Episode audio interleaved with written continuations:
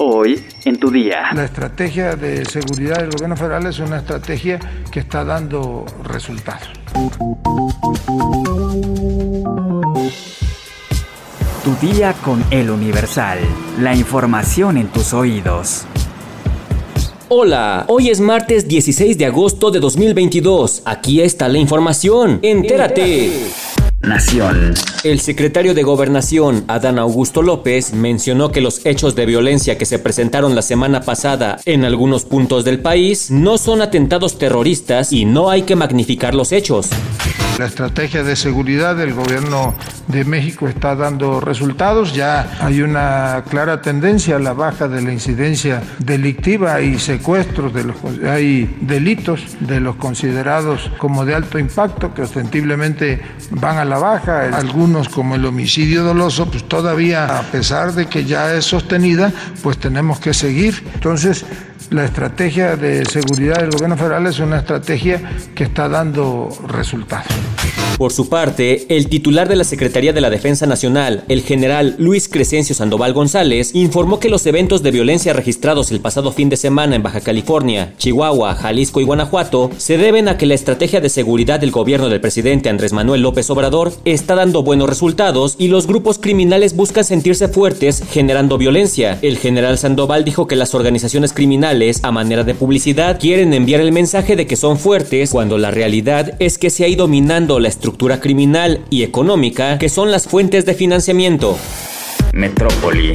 El diputado local del PAN, Gonzalo Espina, propuso aumentar al doble las penas para los invasores de predios en la Ciudad de México. Actualmente este delito se castiga de 2 a 5 años de prisión en el Código Penal, por lo que a través de una iniciativa, el legislador buscará que los castigos crezcan de 4 hasta los 10 años de cárcel. Indicó que los actos de despojo e invasión violenta de predios en la Ciudad de México han rebasado al gobierno local. Por ejemplo, dijo, hace unos días hubo un incendio en una barranca de Santa Fe el cual fue provocado por habitantes de un predio invadido que se resistían a un operativo de la alcaldía Álvaro Obregón que buscaba asegurar el terreno. Estados.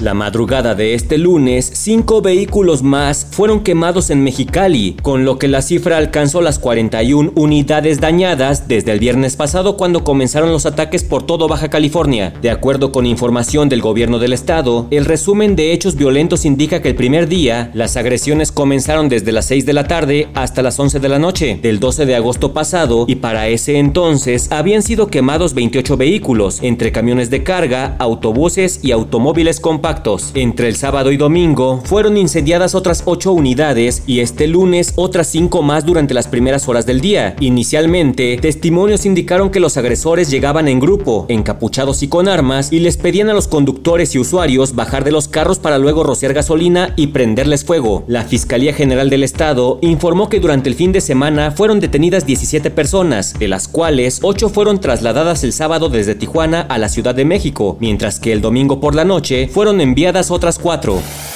Mundo. El inicio del juicio al exsecretario de Seguridad Pública de México, Genaro García Luna, acusado en Nueva York de tráfico de drogas, fue aplazado por un juez para enero de 2023. El juez, Brian Cogan, decidió este lunes en una orden presentada en el sistema electrónico de las Cortes Federales estadounidenses que la selección de los miembros del jurado empezaría el 9 de enero en lugar de octubre, que era el mes fijado para el inicio del procedimiento. García Luna, quien fue secretario de Seguridad Pública de 2006 a 2012 durante durante el gobierno del entonces presidente mexicano Felipe Calderón, está acusado en Estados Unidos de recibir millones de dólares en sobornos del cartel de Sinaloa a cambio de permitir que la organización criminal pudiera operar a sus anchas. Él se ha declarado inocente de cargos que incluyen asociación delictiva para distribuir cocaína, participación en una empresa criminal continua y mentir a las autoridades. La decisión del juez es en respuesta al pedido del abogado de García Luna, César de Castro, quien pidió más tiempo para revisar todas las pruebas que la Fiscalía del Distrito Este de Nueva York está presentando en preparación del juicio. En total, los fiscales en el caso han presentado más de un millón de páginas que los miembros de la Fiscalía consideran pruebas contra García Luna. Además, muchas de las grabaciones presentadas, menciona el abogado, son en español y por lo tanto, el equipo de la defensa necesitará un intérprete. Cartera.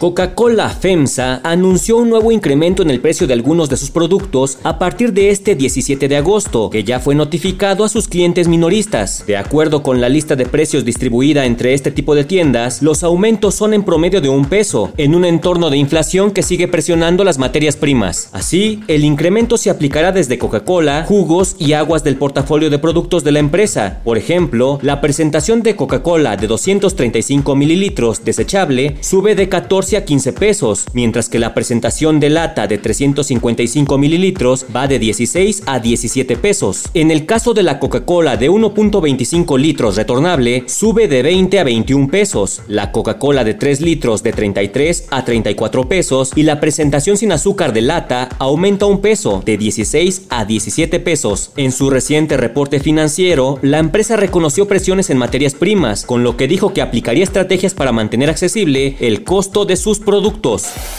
Espectáculos. Ahora acusan al comediante Mao Nieto por presunto abuso sexual. A través de las redes sociales, Melissa Yamel, productora de stand-up, denunció públicamente el presunto abuso sexual que sufrió a manos del comediante y expresentador de la Academia para Estados Unidos, Mao Nieto. De acuerdo con varios mensajes que publicó en su cuenta de Twitter, la joven reveló que los hechos habrían ocurrido en 2018. Yamel explicó que Nieto presuntamente la alcoholizó para después poder abusar de ella. Según su relato, todo inició como un encuentro casual ella se acercó al también conductor para felicitarlo por su carrera, después él la invitó a tomar algunos tragos y cuando perdieron la cuenta de cuánto habían tomado, él le reveló que solo quería acostarse con ella. Jamel también mencionó que si no habló a su tiempo fue por miedo pues perdió muchas oportunidades de trabajo y sufrió violencia por algo que ella no buscó. Sin embargo, explicó que decidió alzar la voz como un acto de amor a ella misma y para librarse de una carga que ya no está dispuesta a soportar. Hasta el momento, Mau Nieto no ha hablado sobre los señalamientos en su contra, pero decidió restringir el acceso a su cuenta de Twitter.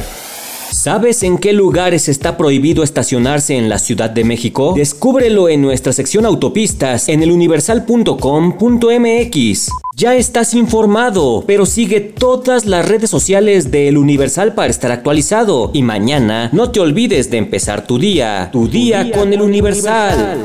Tu día con El Universal. La información en tus oídos. Planning for your next trip? Elevate your travel style with Quince. Quince has all the jet setting essentials you'll want for your next getaway, like European linen, premium luggage options, buttery soft Italian leather bags, and so much more. And is all priced at 50 to 80% less than similar brands. Plus, Quince only works with factories that use safe and ethical manufacturing practices.